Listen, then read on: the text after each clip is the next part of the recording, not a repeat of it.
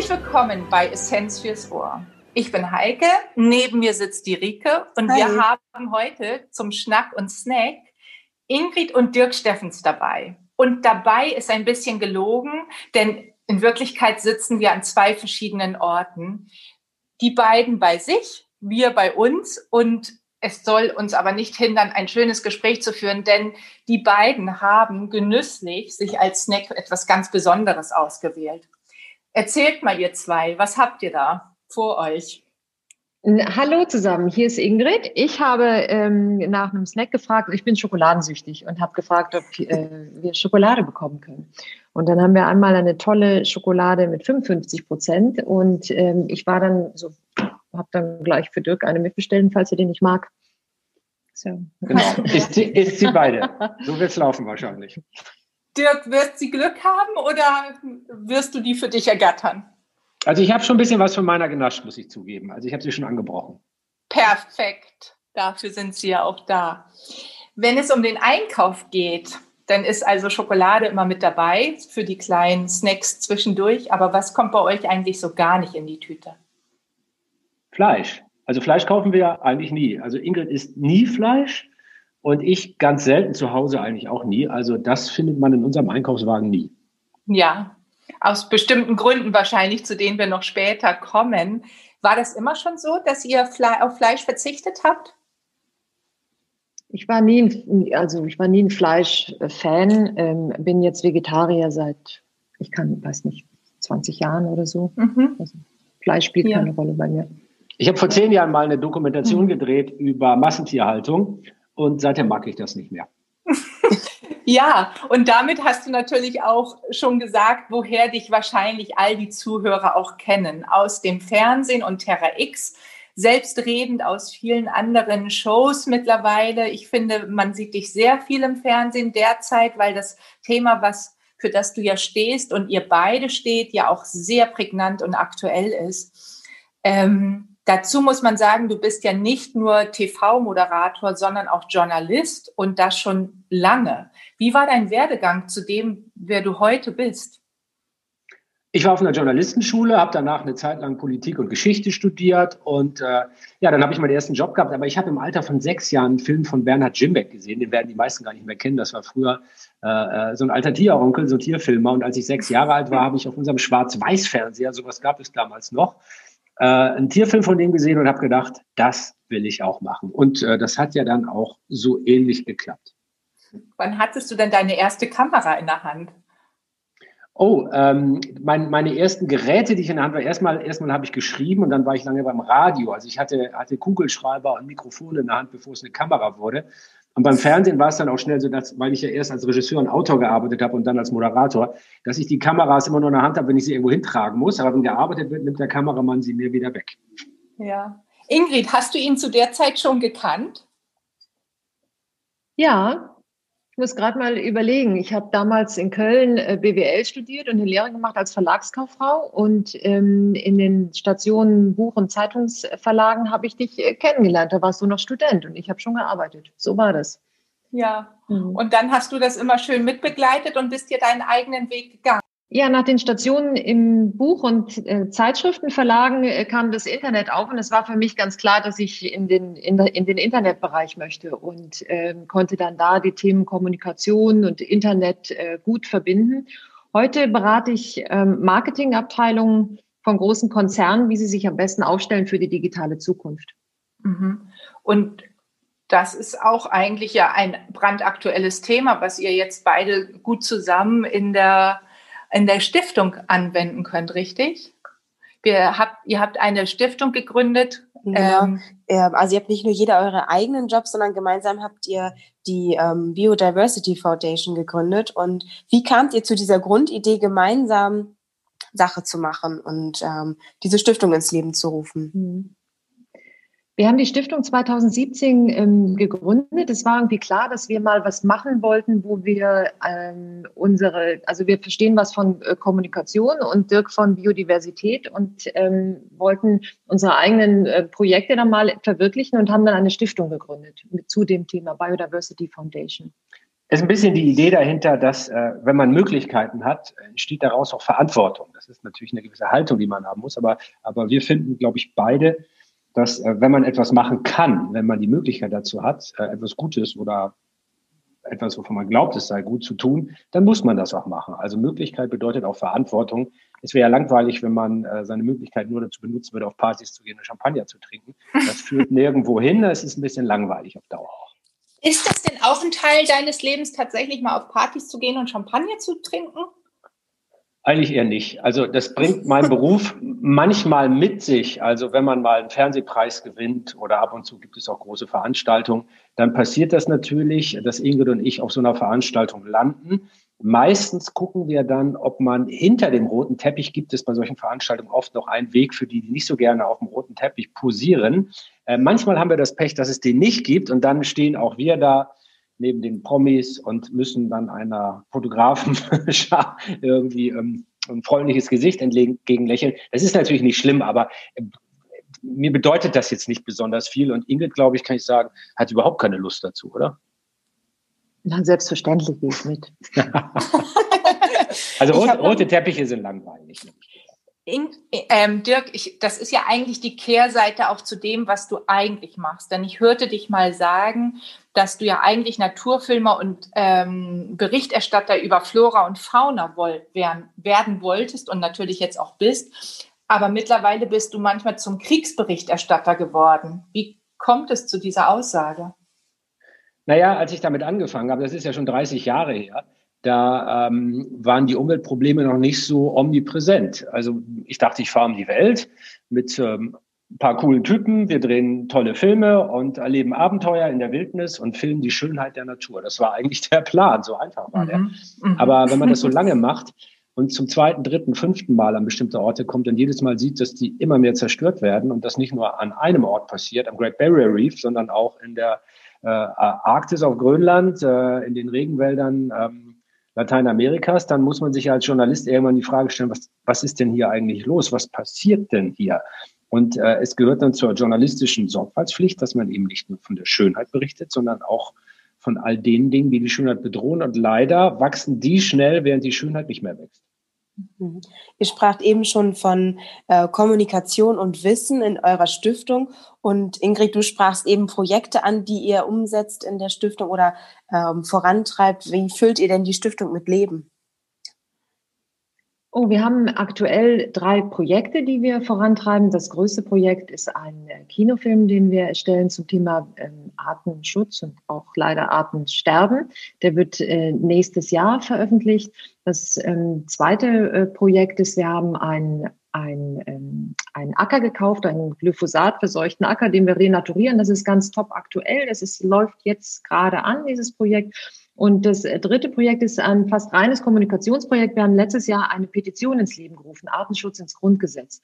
Und da haben uns über 110.000 Menschen ihre Antwort und Adressen gegeben und das unterstützt. Und ähm, diese Petition wird in den nächsten fünf Tagen an die ähm, Parteivorsitzenden der regierenden Parteien ähm, übermittelt. Und es gibt dazu auch noch eine Kampagne im Internet, für diejenigen, die sich ähm, damals, die damals nicht unterschreiben konnten, die dann sozusagen noch nachträglich äh, eine E-Mail äh, versenden können, so dass wir das auch nachträglich nochmal auffangen. Ja, also an die Vorsitzenden von allen im Bundestag vertretenen Parteien.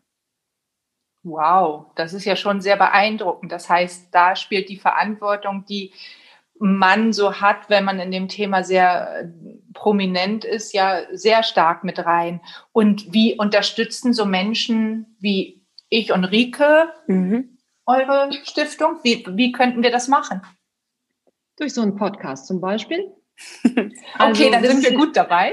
Ja, auf jeden Fall. Also natürlich lebt die Stiftung von Spenden, aber abgesehen davon ist es für uns auch toll und wichtig, wenn wir das ganze Thema Artenschutz mehr ins Bewusstsein der Leute bringen. Wenn wir es schaffen, dass die Menschen sich darüber unterhalten, wie, wie wichtig das ist und was es bedeutet und sich vielleicht auch nicht mal ganz im Kleinen auch über die Wespe aufregen, die auf dem Balkon rumfliegt oder über den Marder im Garten, wenn man dann einen Garten hat, sondern versucht zu verstehen, warum diese Tiere da sind ähm, dann hilft es schon, äh, durch, äh, durch das Verhalten und durch die Diskussion dieses Thema stärker in den öffentlichen Diskurs zu bringen. Abgesehen davon kann natürlich jeder ähm, nicht nur unsere Stiftung unterstützen, sondern das Thema Artenschutz unterstützen. Und da gibt es natürlich viele Möglichkeiten. Man muss ja dazu sagen, viele viel haben immer das Gefühl im Moment, wenn wir die Klimakrise in den Griff kriegen, ist alles wieder gut. Ähm, das stimmt ja. aber leider gar nicht. Ähm, möglicherweise das größte aller Ökoprobleme ist tatsächlich das Artensterben. Also nur mal damit man sich das vorstellen kann, wir erleben gerade das schlimmste Artensterben seit dem Verschwinden der Dinosaurier.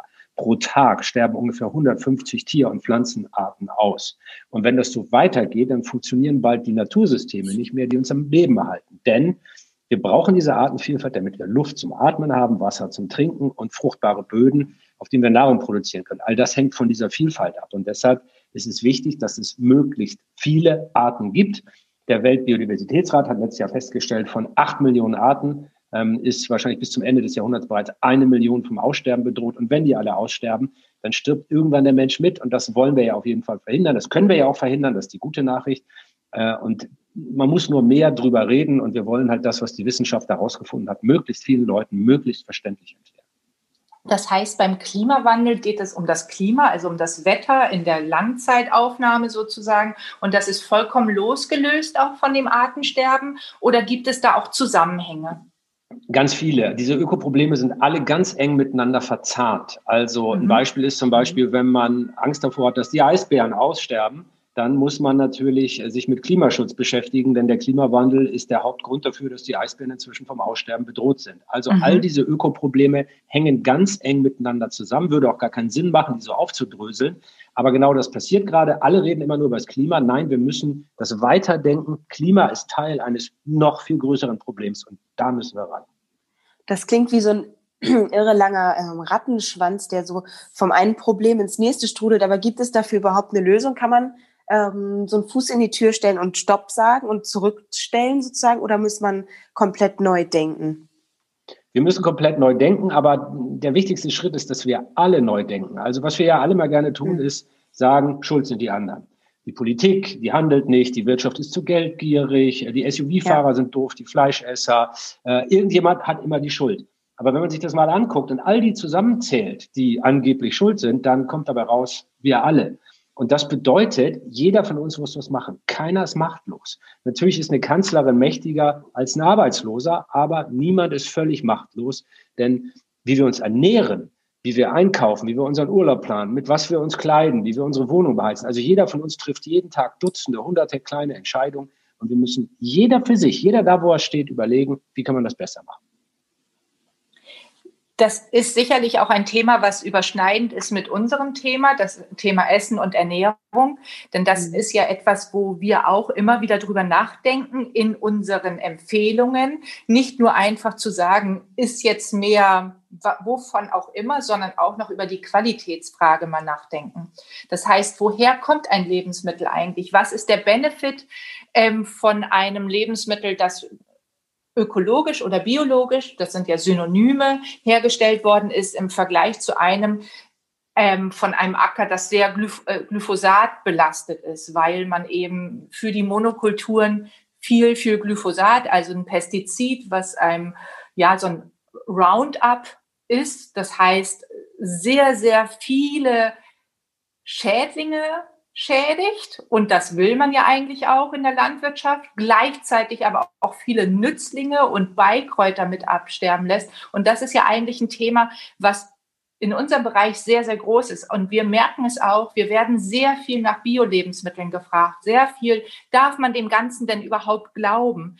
Und diese Biodiversität, die es ja auch in der Landwirtschaft und in der Produktion von Lebensmitteln gibt und entscheidend ist für einen gesunden Acker, für eine gesunde Landwirtschaft, das merken wir immer wieder. Und Monokulturen, also äh, Acker, wo nur jedes Jahr Mais, Weizen oder Raps draufsteht, eigentlich gar nicht gut ist, weder für die Natur und die Umwelt noch für uns. Denn mittlerweile finden wir auch Glyphosat in Menschen wieder. Also Menschen, die Glyphosat belastete Lebensmittel gegessen haben oder auch Bier getrunken haben, findet man dieses Glyphosat im Urin.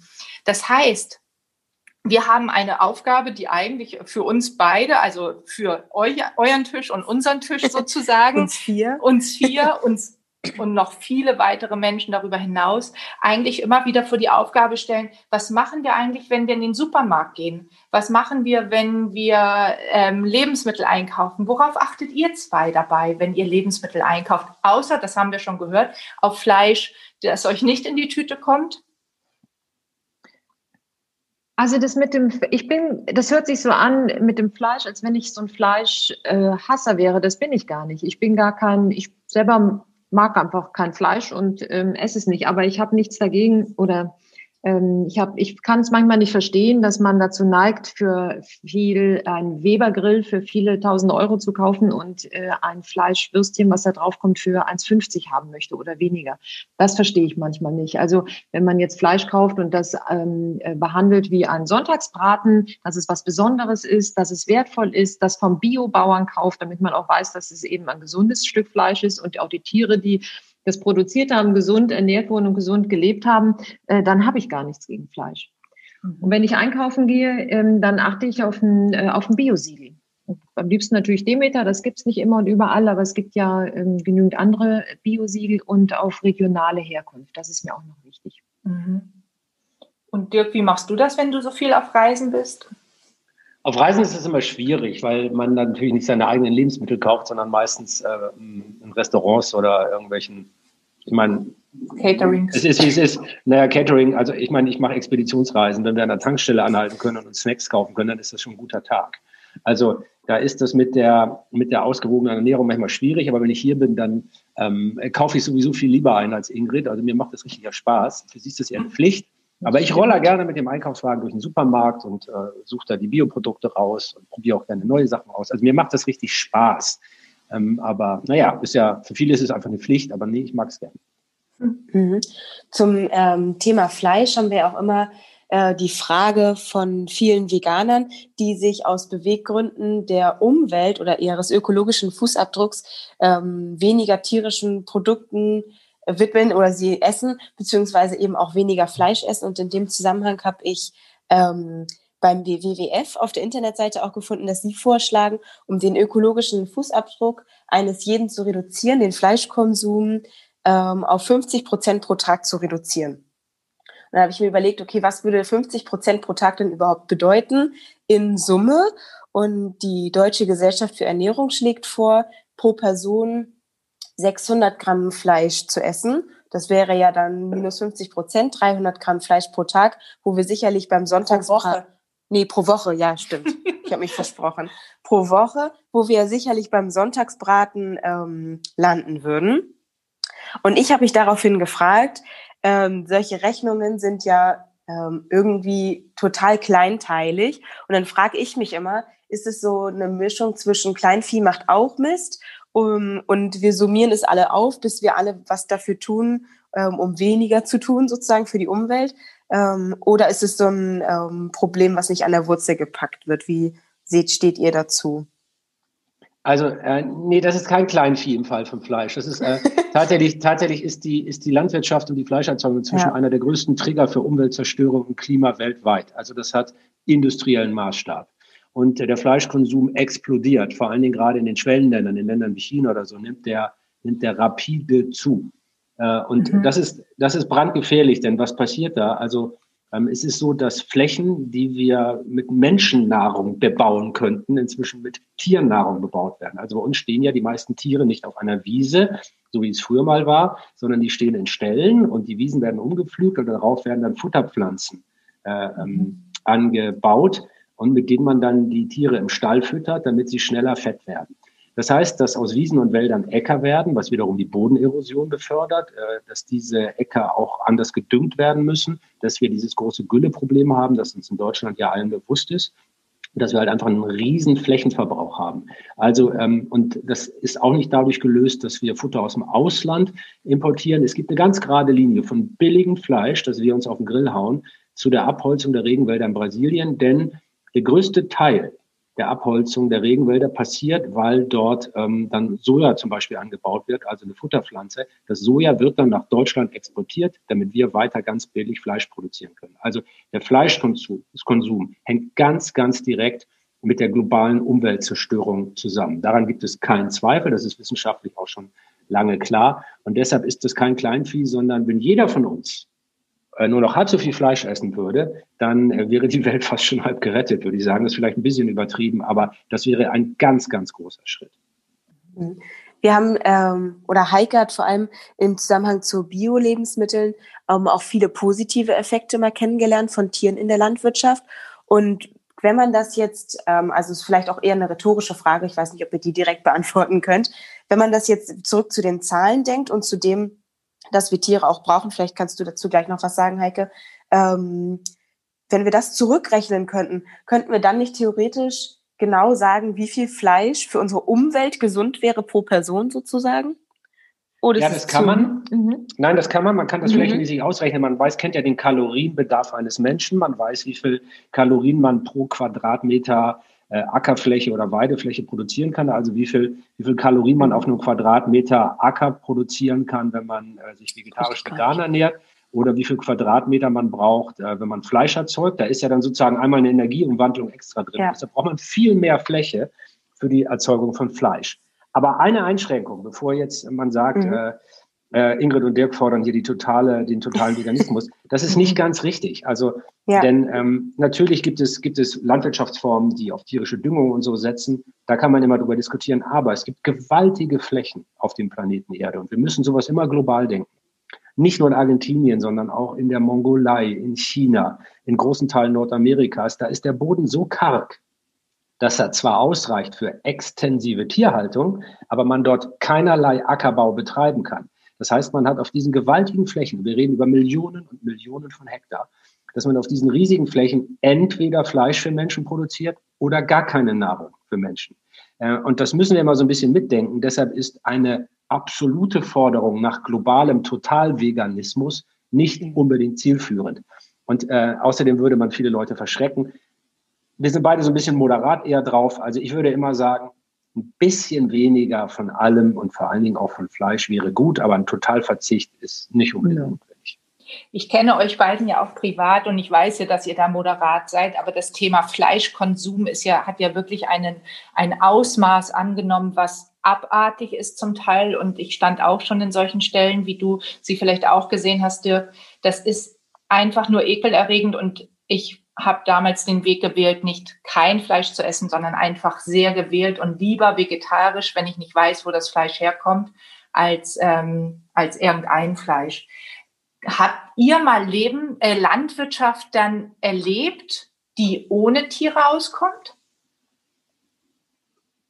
Also die nur auf Gründüngung setzt, wie Kompost mhm. beispielsweise.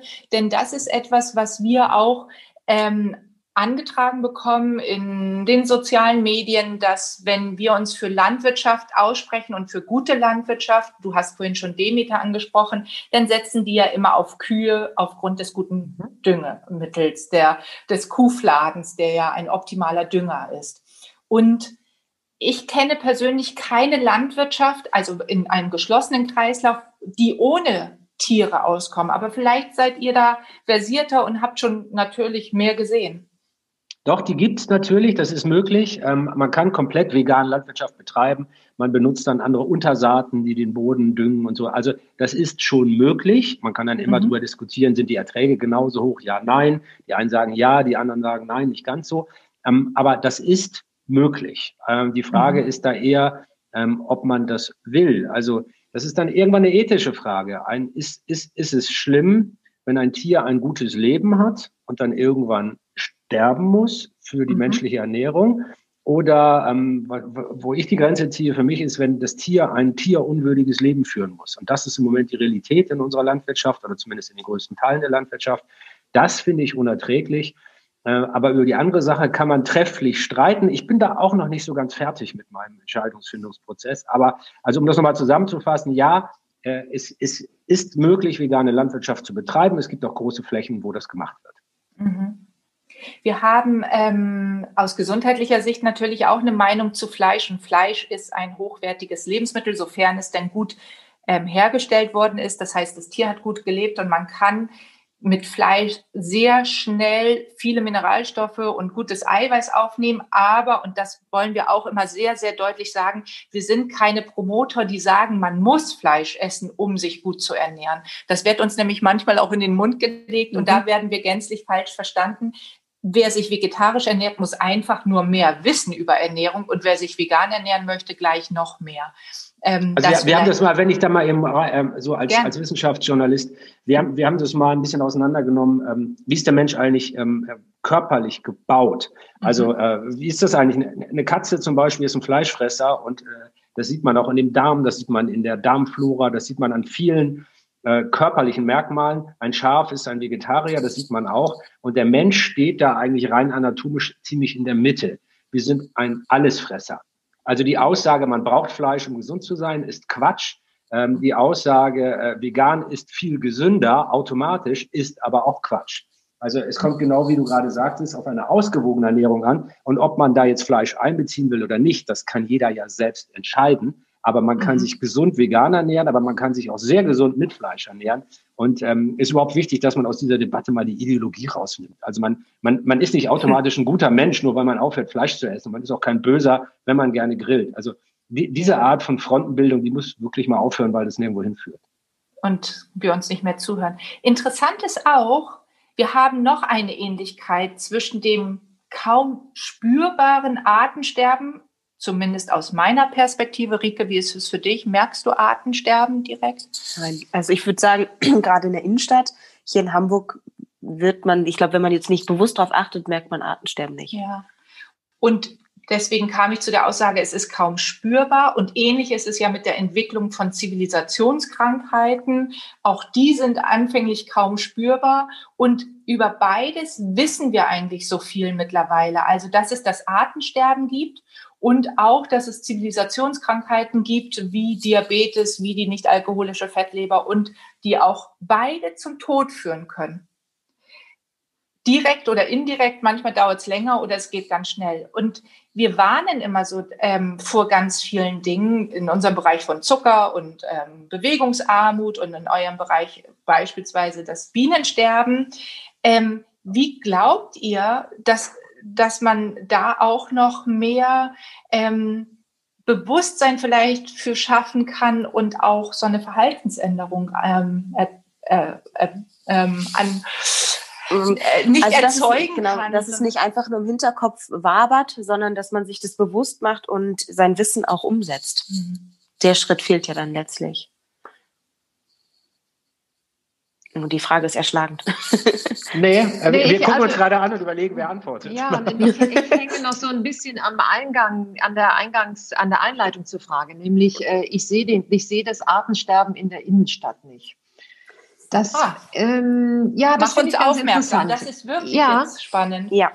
Ja, ja, weil natürlich sind in der Innenstadt, wir leben ja alle in Hamburg, natürlich lauf, lauf, laufen hier nicht so viele Füchse, Marder oder äh, andere Tiere rum. Natürlich sind hier auch nicht ganz so viele Insekten wie vielleicht an einem Tümpel irgendwie auf dem Land und man kann das irgendwie so direkt spüren. Aber ich finde, man kann schon, wenn man so offenen Auges durch die Stadt geht, das eine oder andere erkennen. Zum Beispiel gehört ja zur Art, äh, gehört ja auch die Flora. Und wir sehen zum Beispiel, wir haben hier in Hamburg sehr viele Kastanienbäume. Und die Kastanienbäume haben ein Riesenproblem äh, aus verschiedenen Ursachen, äh, teilweise, weil, hilft mir, war das die Bakterie oder was die Raupe, die denen zu schaffen macht. Ähm, wir haben andere Bäume, die sterben, weil sie nicht genug Wasser bekommen, weil wir diese wahnsinnig trockenen Sommer in den letzten Monaten hatten. Also es gibt schon, schon so ein paar Sachen, die sich auch in der Innenstadt von Hamburg verändern, weil ähm, diese äh, äh Pflanzen nicht mehr da sind. Und dann sind natürlich auch die Tiere nicht mehr da. Also die, die, die Insekten, die diese Pflanzen bestäuben oder wie auch immer. Also so ein bisschen da hapert, da hing ich gerade noch so dran. Ich finde, man kann es auch in der Innenstadt ähm, ähm, merken, äh, dass es ein äh, Artensterben gibt. Sehr interessant, Ingrid. Das ist für uns als Nichtwissende und nur Ahnende natürlich ähm, so gar nicht offensichtlich. Und ich bleibe dann immer gerne bei dem Satz, man kann nur erkennen, was man kennt. Ja, und, ja. und Im eigentlich müsste es mal so mehr Beispiele ein. Bitte, äh, schieß los, ja? weil ich glaube, wir haben viele Städter, die uns auch zuhören. Vielleicht mhm. wissen die Menschen auf dem Land mehr ähm, und erkennen das besser, aber für die Städter gern. Mhm. Es gibt ja zum Beispiel auch das Phänomen, dass ich weiß es aus Berlin, dass da plötzlich Tiere wie Füchse oder äh, Marder oder äh, andere Tiere in der Innenstadt zu sehen sind. Das haben die sich ja auch nicht so wirklich ausgesucht. Also die wären ja sicherlich lieber im Wald und da, wo es irgendwie ein äh, bisschen äh, äh, oh, vielleicht ungefährlicher oder schöner für die ist. Die kommen natürlich in die Innenstädte, weil wir ihren, ihren Habitat äh, äh vernichten. Ja, und dann finden sie in den Innenstädten gut Futter, in Mülleimer und so weiter und an den Restaurants oder hinter den Restaurants und dann kommen sie in die Innenstadt. Das hat natürlich auch was damit zu tun. Ist das etwas, so, Dirk, was du auch weltweit siehst? Dieses ähm, Zusammenkommen von Tieren und Menschen an Orten, wo sie eigentlich nicht zusammenkämen? Naja, klar, das sieht man überall. Also das Artensterben ist ja auf dem Land äh, wo es vorher viel mehr, also eine, zumindest eine höhere Biomasse, also eine höhere Dichte von Tieren gab, viel drastischer. Es ist ja inzwischen manchmal so, dass wir, obwohl es in den Städten auch schlecht ist, äh, eine, eine größere Insektenvielfalt in Städten haben, in den Schrebergärten als auf dem Land, wo die industrielle Landwirtschaft so viel kaputt macht. Aber tatsächlich ist es so, wenn du sagst, dass, dass sich Tiere zusammendrängen müssen oder von uns auch gefangen und gedrängt werden, an Orten, wo sie nicht hingehören. Das haben wir ja gerade alle schrecklich erfahren, dass wir ähm, über Corona reden, hängt damit zusammen, das ist eine Zoonose, also eine Krankheit, die von Tieren auf Menschen, von Wildtieren auf Menschen übergesprungen ist. Hängt damit zusammen, dass wahrscheinlich in China halt Fledermäuse, Gürteltiere und Menschen auf Wet Markets äh, und anderen Orten zurückkommen, äh, zusammenkommen und erst dann Krankheitserreger überhaupt die Möglichkeit haben, von einer Art zur anderen überzuspringen. Also man weiß inzwischen aus der Forschung sehr genau, dass Umweltzerstörung einer der Trigger für Pandemien ist. Und wenn wir sowas wie Corona nicht häufiger erleben wollen, dann müssen wir die Umwelt besser schützen. Also es gibt einen direkten Zusammenhang zwischen der Abholzung von Wäldern und der Häufigkeit von Pandemien wie Corona. Mhm. Ich hörte dich in einer Talk schon mal sagen, wir sollten uns am besten darauf einstellen, dass sowas wie Corona jetzt häufiger kommen wird. Ja, und nicht nur das. Also zum einen haben wir schon eine, eine zunehmende Frequenz äh, von solchen Krankheiten, SARS, Ebola, AIDS und so weiter, Zika, äh, Schweinegrippe, Vogelgrippe, das sind alles Zoonosen. Ne? Also nicht alle auf den Menschen, Schweinegrippe ist ja nicht beim Menschen, aber all die, die übergesprungen sind, sind alles Zoonosen. Ähm, wenn man das bei, sich bei AIDS mal anguckt, mit den vielen, vielen, vielen Millionen Toten, ähm, mhm. das, das nimmt zu und das liegt einfach daran, dass es immer mehr Menschen gibt, dass wir immer tiefer in die Naturräume eindringen, wo die, solche Erreger überspringen können. Bei AIDS, glaube ich, kommt es, äh, es ist von Affen auf Menschen übergesprungen. Und gleichzeitig durch die Globalisierung kann es sich dann auch noch schneller verbreiten. Und diese Kombination von äh, wir werden mehr, wir machen immer mehr Natur kaputt und wir sind global unterwegs und können die Krankheitserreger schneller verteilen. Das ist so ein, so ein, so ein tödliches Triple, äh, das dafür sorgt, dass die Pandemien immer weiter zunehmen. Ja, das es klingt auf der einen Seite sehr gefährlich, aber auf der anderen Seite haben wir durch Corona erfahren, dass wir ähm, erstmals es geschafft haben, den Earth Overshoot Day wieder positiv zu verrücken. Um, ich glaube, drei Wochen oder so. Also gar nicht unbedingt ähm, sehr kurz, finde ich. Ich finde drei Wochen ganz schön viel für von einem Jahr auf das andere. Vielleicht habe ich da aber auch ein falsches Gefühl für. Ähm, ich weiß nicht, mir stellt sich dann so ein bisschen die Frage, ob wir uns da wieder selbstständig selektieren gefühlt, beziehungsweise welches Positive können wir auch aus dieser Krise ziehen, wenn auch gleich es auch total negativ ist und irgendwie ja auch ein Problem oder aus diesem Problem entstanden ist, kommt das nächste Problem und wird es jetzt immer weiter torpediert, bis wir unsere ähm, Umwelt irgendwann wieder eingeholt haben?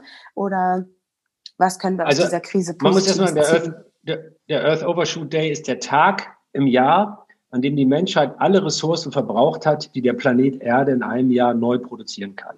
Genau. Und wir sind inzwischen so weit, dass wir ungefähr in der Mitte des Jahres alles verbraucht haben, was die Erde neu herstellen kann. Das heißt, in der zweiten Hälfte des Jahres verbrauchen wir das, was es schon gibt. Also wir gehen sozusagen ans Sparbuch.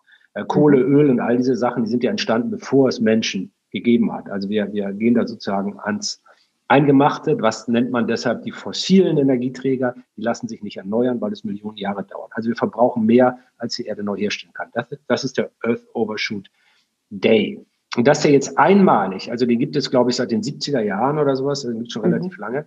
Und dass der jetzt einmalig in dieser ganzen Geschichte mal nicht immer weiter nach vorne im Kalender rückt, sondern einmal nach hinten ist eine Folge von Corona. Warum?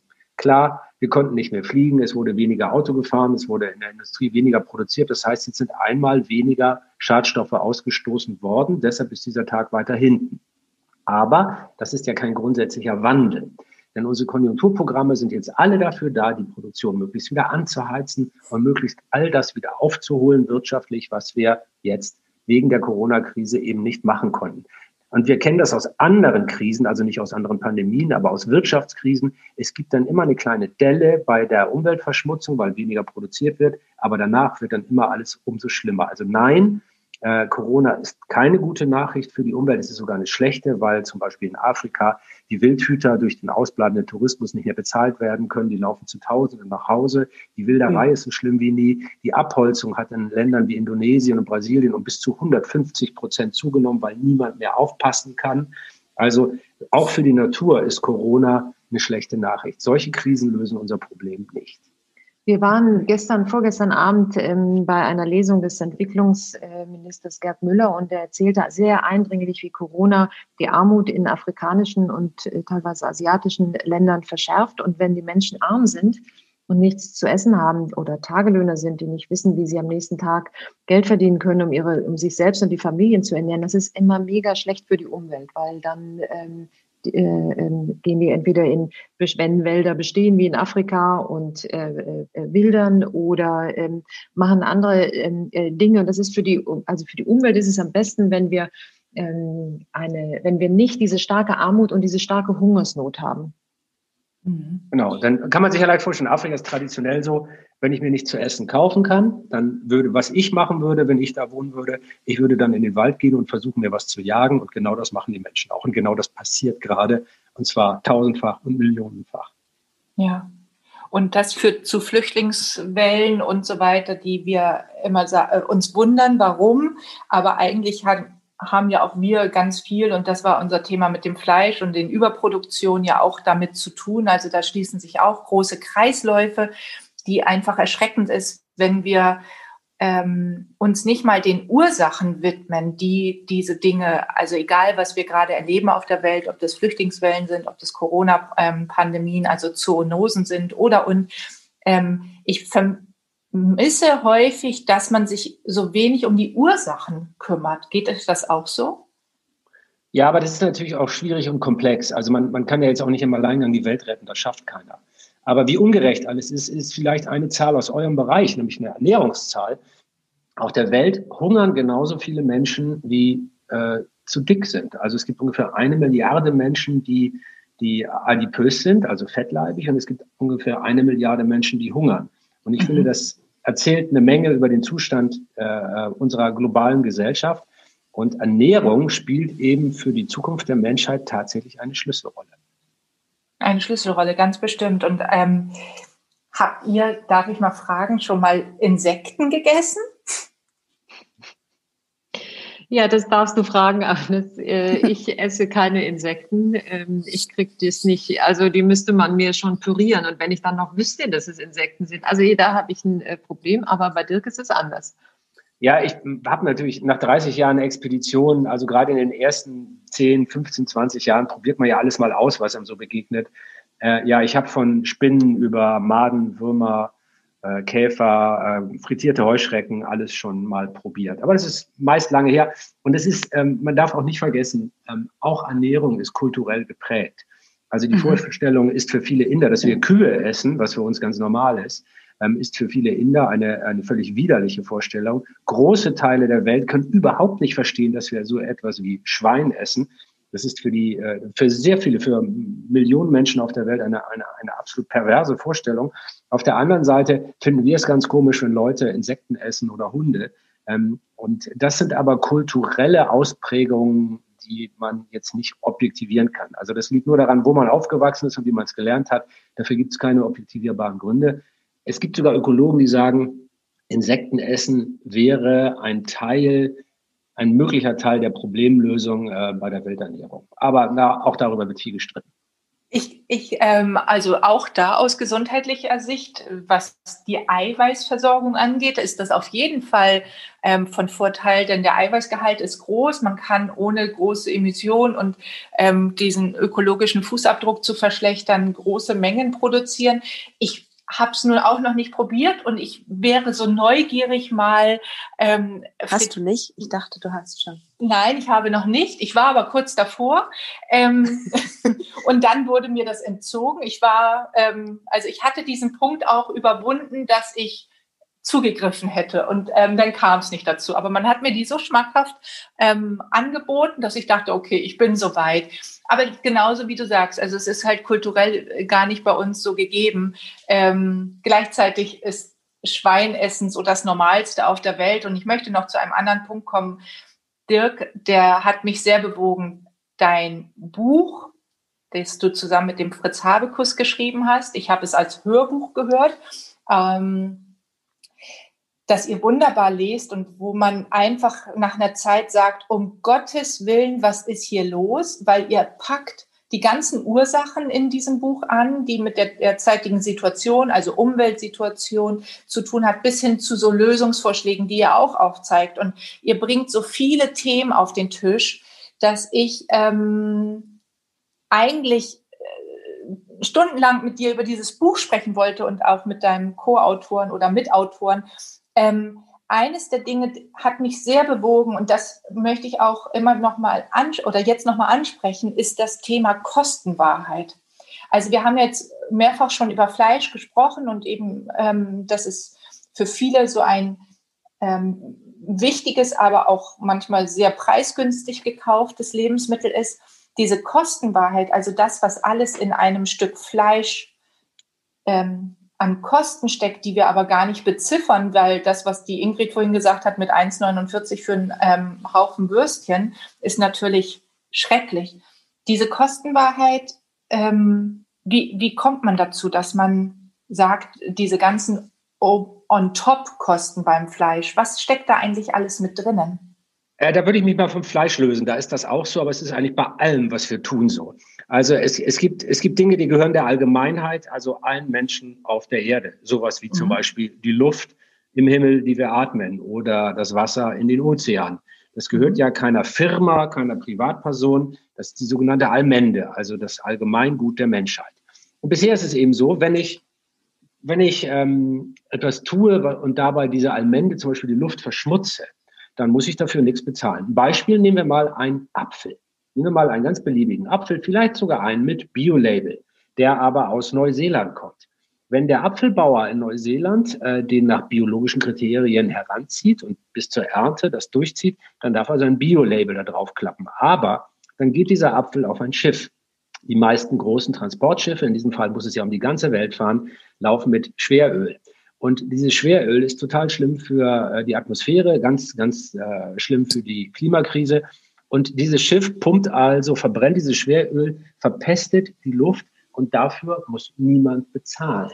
Mhm. Und deshalb kann ein Bioapfel aus Neuseeland, der aufgrund des langen Transportweges natürlich kein bisschen Bio ist, ähm, preiswerter sein als vielleicht ein Bioapfel, der hier aus dem alten Land vor den Toren Hamburgs kommt, also nur ein paar Kilometer weg. Und das ist die Verzerrung. Da funktioniert die Marktwirtschaft nicht. Die Kostenwahrheit wäre natürlich, dass in dem neuseeländischen Apfel all die großen Umweltkosten, die für den Transport ähm, entstanden sind, mit in den Preis drin sind. Dann müsste der deutlich teurer sein als der Apfel, der hier aus dem Umland kommt. Das ist mit mhm. Kostenwahrheit gemeint. Also ähm, man müsste die, Pre die Preise müssten abbilden, was jedes Produkt bei der Herstellung für unsere Umwelt tut und was ökologisch ist, müsste preiswerter sein und was äh, die Umwelt kaputt macht, müsste teurer sein. Dann würde sich einfach über die Marktwirtschaft schon vieles lösen. Wir bräuchten gar nicht so viele Verbote und Label und Umweltvorschriften, sondern einfach der Preis und der gesunde Menschenverstand würden der Umwelt hier wirklich helfen. Wir hätten das gleich, den gleichen Vorschlag für unseren Bereich, dass wir sagen, die Lebensmittel, die die Gesundheit fördern, müssen einfach viel günstiger werden und die, die die Gesundheit schädigen, wir nehmen mal das ähm, Beispiel Zucker, müssten viel teurer werden. Also es kann nicht sein, dass eine Coca-Cola beispielsweise günstiger ist als ein ähm, Liter Wasser. Ähm, da, sind auch so Beispiele, wo sich wahrscheinlich über den Preis sehr viel richten würde. Ihr habt noch einen interessanten Aspekt, nämlich dass man den Naturgütern, egal welche das ist, ein eigenes Recht zuschreibt. Erklär das mal, weil das hat sich mir erstmal nicht so erschlossen. Ja, also ähm, ich antworte jetzt ein paar Mal aneinander, weil das ja aus dem Buch ist. Ähm, mhm. Das Recht für Naturgüter ähm, ist eine Idee, die wir in Neuseeland gesehen haben, in Indien gesehen haben und jetzt auch in den USA. Da gibt es Bürgerrechtsgruppen, die wollen den Mississippi die Rechte einer juristischen Person verleihen. Das hört sich erstmal komisch an. Wie kann ein Wald, ein Fluss oder ein Berg die gleichen Rechte haben wie jetzt äh, Heike, Ingrid oder Dirk, äh, also vor mhm. Gericht klagen zum Beispiel? Aber nur im ersten Moment wirkt das ungewöhnlich, denn wir überlegen mal, bei uns äh, kann jeder Trompetenverein, äh, jeder Ruderclub, jede Aktiengesellschaft, das sind ja auch, das sind ja nur juristische Personen. So eine Aktiengesellschaft ist ja kein Mensch, sondern das ist ja nur ein juristisches, abstraktes Gebilde. Aber dieses Gebilde kann einen sehr wohl verklagen und vor Gericht zerren. Es hat also Rechte. Mhm. Und äh, wenn man sich dann mal klar macht, wieso hat eigentlich eine Aktiengesellschaft, die für das Wohl der Menschheit vielleicht gar nicht so wichtig ist, mehr Rechte als der Regenwald im Amazonas, dann wird einem klar, dass die Idee vielleicht gar nicht so abstrus ist. Und deshalb gibt es in der, im Recht gerade diese große Bewegung global zu sagen, wir müssen der Natur Rechte verleihen, so wie eine Aktiengesellschaft. Dann gibt es äh, gewählte oder nannte Sprecher für diese Natur, zum Beispiel für den Wald. Und diese Sprecher können dann genau wie der Vorstands- oder die Vorstandsvorsitzende von einer Aktiengesellschaft im Namen des Waldes oder des Flusses oder so klagen, wenn jemand den Fluss schädigt, zum Beispiel. Mhm. Mhm. Äh, und das würde in unserem Rechtsverständnis vieles ändern, denn dann könnte man nicht einfach irgendwo was kaputt machen und darauf hoffen, dass die Allgemeinheit es wieder repariert. Nein, man könnte zur Verantwortung gezogen werden und das wäre wichtig. Ja.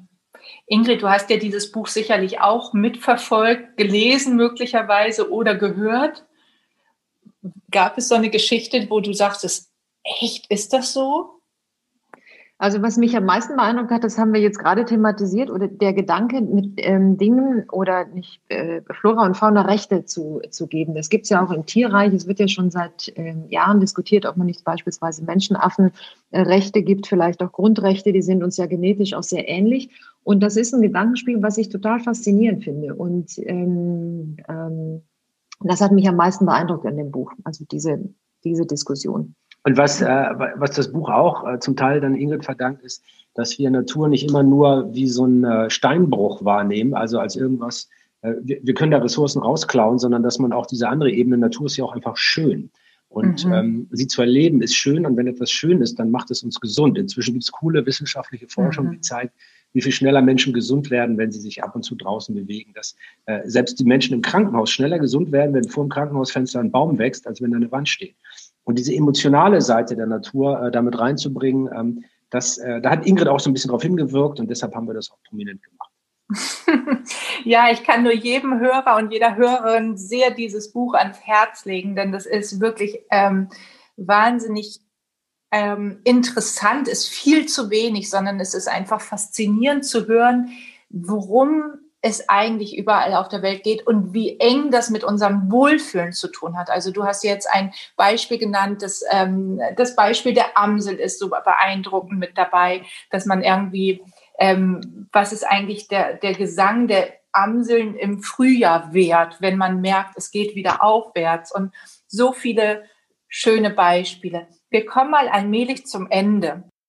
Abschließend haben wir beide, Rick und ich, nochmal Fragen an euch. Es ist ja kurz vor Weihnachten und ähm, es geht ja da immer um Wünsche. Genau, wenn ihr einen Wunsch frei hättet, gäbe es etwas, was ihr unserer Erde oder der Umwelt oder vielleicht auch einfach den, den Tieren, die es zu schützen gilt, wünscht? Wenn also wir vorhin ich, ich von würde mir wünschen, ja, weil wir denn beim Recht bleiben, würde ich mir wirklich wünschen, das, was Ingrid vorhin erwähnt hat, äh, dass wir Artenschutz in unser Grundgesetz schreiben. Das ist ja ein Projekt unserer Stiftung. Das würde wirklich vieles ändern. Und zwar nicht so allgemein geschwurbelt, wie es äh, jetzt drin ist im Artikel 20. Da steht so ganz allgemein was von Lebensgrundlagen. Nein, ganz konkret, die Artenvielfalt in Deutschland muss erhalten bleiben und das muss Staatsziel sein. Und das ist wichtig für uns alle, denn über all die anderen Dinge, über die wir reden, Wohlstand, Arbeitsplätze, Freiheit, Demokratie und so weiter, die gibt es alle nur, wenn Menschen hier leben können. Und Menschen können hier nur leben, wenn die Lebensgrundlagen geschützt werden. Also müssen wir das Wichtigste zuerst erledigen und das ist die Lebensgrundlagen erhalten. Und deshalb gehört das verdammt nochmal ins Grundgesetz. Das wäre mein Weihnachtswunsch. Mit dem verdammt nochmal, da müssen wir mal hören, ob das so an, angenommen wird da oben ähm, hm. beim Weihnachtsmann. Aber ansonsten übernehmen wir es so. Ingrid. Obwohl, ich hätte noch Anschlussfragen. Ach so, bitte. Du sagtest ja eben immer, wir müssen ähm, das Ganze global denken. Und wenn wir es aber ins Grundgesetz für Deutschland packen, ähm, und uns dann den Planeten angucken, wie klein Deutschland ist im Vergleich zur ganzen Welt, Ähm, sollten wir oder wäre es dann wünschenswert, sowas auch Europa beziehungsweise weltweit einzuführen? Ist es dann überhaupt noch ähm, im Rahmen des Möglichen, wenn wir uns auch die Schere bewusst sind, die wir auf unserer Welt erleben, von arm und reich? Naja, einer muss ja mal anfangen. Und dass man es nicht gleich global einführen kann, heißt ja nicht, dass man selber gar nichts mehr machen muss. Das wäre ja nur eine wohlfeile Entschuldigung für absolutes Nichtstun. Und nee, so meinte ich das auch. Ich meinte nur, und, und wir sind auch nicht klein. Ja, wir ja. sind auch gar nicht klein. Wir sind eine der größten Industrienationen auf diesem Planeten. Und das heißt, wir haben auch mit dem Verbrauch von Ressourcen und den Emissionen viel mehr zu tun als die meisten anderen auf diesem Planeten.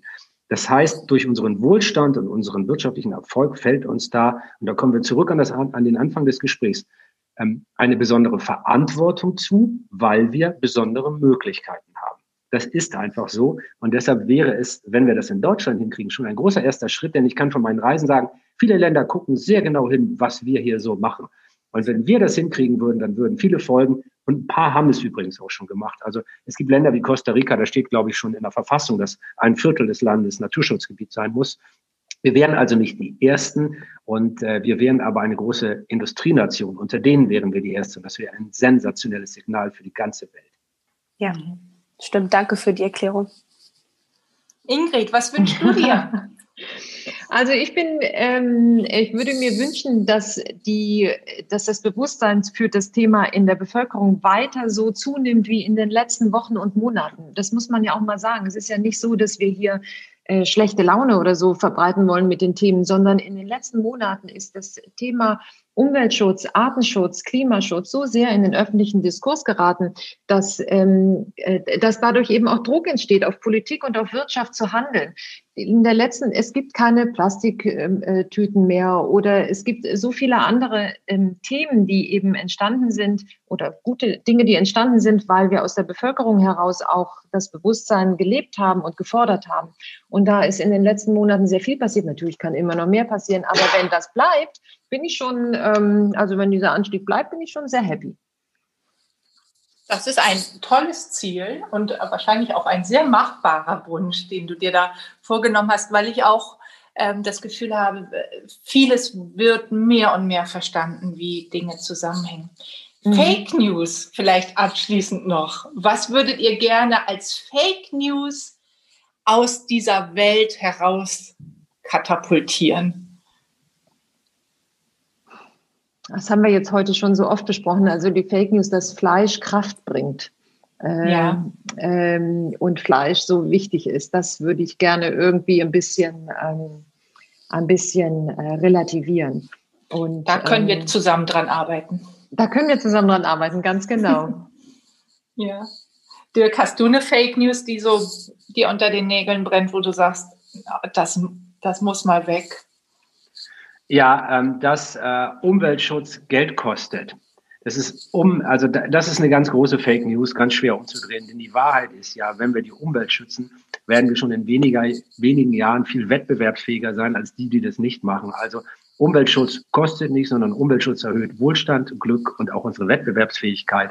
Und deshalb ähm, würde ich gerne mal mit diesem Missverständnis aufräumen, ähm, es gibt ja immer noch Leute, die sagen, wie viel Umweltschutz können wir uns leisten? Wer sowas fragt, hat die Grundprinzipien der Ökologie und der Ökonomie nicht verstanden. Und das ist ja bedauerlich. Und dein Buch noch nicht gelesen. Auch das. das sind ganz wunderbare Abschlussworte. Ich bin total gefesselt von unserem Gespräch. Und es war echt wahnsinnig toll, mit euch darüber zu sprechen. Vielen Dank. Auch von meiner Seite herzlichen Dank, dass ihr euch die Zeit genommen habt. Wir starten jetzt in die heiße Phase der Schokolade und Vorweihnachtszeit. Genau. genau, eine halbe Tafel habe ich noch übrig. Die ist jetzt voll. Perfekt. Also herzlichen Dank euch beiden, dass ihr euch die Zeit genommen habt. Sehr gern. Vielen Dank an euch. Tschüss. Tschüss. Dann, Ciao. Tschüss.